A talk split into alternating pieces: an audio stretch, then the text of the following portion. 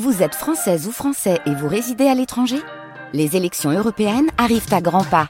Rendez-vous le dimanche 9 juin pour élire les représentants français au Parlement européen. Ou le samedi 8 juin si vous résidez sur le continent américain ou dans les Caraïbes. Bon vote pratiquement 7h30. On va passer à l'actu avec euh, Louise Forba dans un instant. Juste un petit mot des routes. Alors j'ai un tout petit ralentissement sur euh, l'A16 au niveau de Guivel en direction de, de Lefrancouc.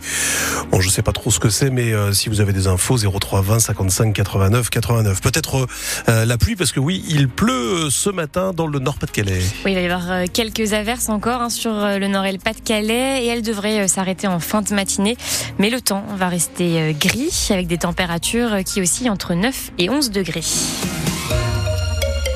L'usine Buitoni de Caudry ferme définitivement ses portes aujourd'hui.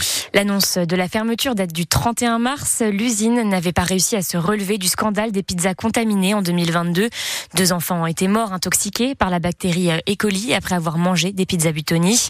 L'entreprise de Caudry laisse 140 salariés derrière elle, mais 40 d'entre eux pourraient être réembauchés début 2024 par un repreneur.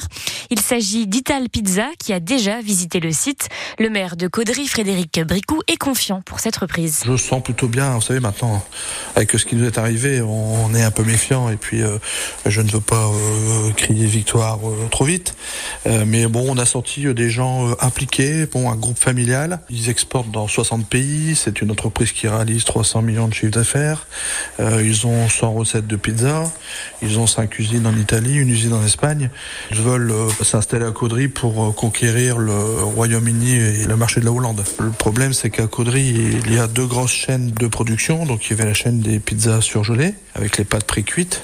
Et puis après, il y avait les pizzas fraîches. Et donc, euh, bah, vous comprenez que par rapport à ce qui s'est passé, le groupe Ital Pizza n'a pas souhaité reprendre la, chaîne de pizza fraîche. Et donc, il y a des transformations à faire. Ils vont démarrer donc sur une seule chaîne avec 40 personnes. Mais l'année prochaine, ce sera 71 personnes. L'année d'après, ce sera 71 personnes. En 2027, ce sera 108 personnes pour arriver à 149 personnes en 2028. Des propos recueillis par Louise Adélaïde Boinard.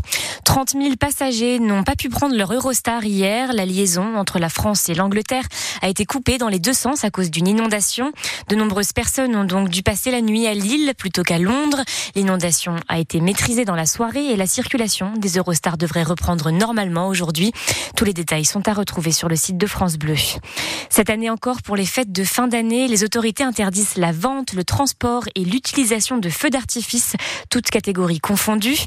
Pour éviter tout débordement, les deux préfectures du Nord et du Pas-de-Calais ont pris des arrêtés en ce sens et les interdictions courent jusqu'au 2 janvier 8 heures. Des arrêtés salués par le maire de Mont-Saint-Barreul, Rudy Elgest.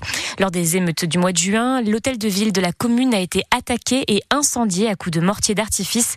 On l'entendra dans le journal de 9 heures.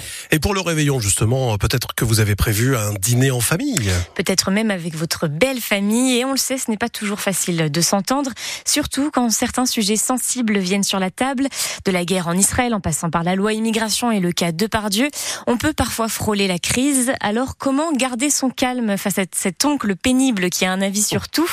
Pour le Dunkerquois Emmanuel Chila, formateur en prise de parole, il faut savoir imposer des règles dès le départ, un peu comme pour un jeu de société, et se réserver la possibilité de changer de sujet quand celui-ci nous gêne trop.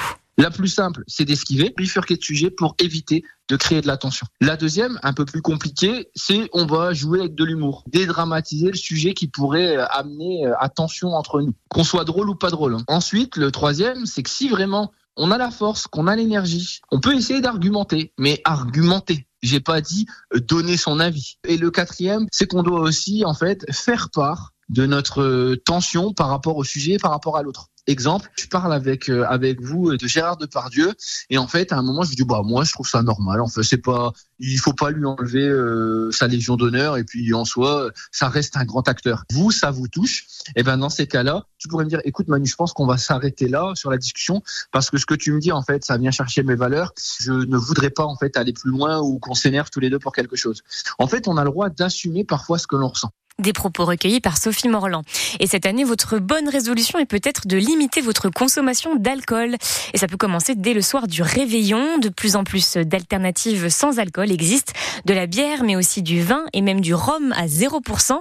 Et on peut le trouver à Orchy, près de Lille. Arnaud Calvet tient une cave à vin sans alcool depuis septembre.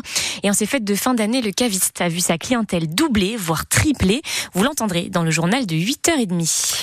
Dès demain, Kylian Mbappé pourra choisir de quitter le PSG. Dès le 1er janvier, l'attaquant français est de nouveau libre de choisir et s'il le souhaite, signer dans un nouveau club pour y évoluer à partir de l'été 2024.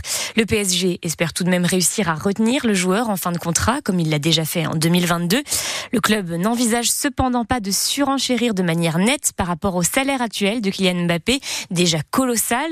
Selon le Parisien, il s'élèverait à 72 millions d'euros annuels, sans compter la prime à la signature. Et en hockey, hier soir, Valenciennes s'est inclinée face à Dunkerque. Le score final était de 1 à 7.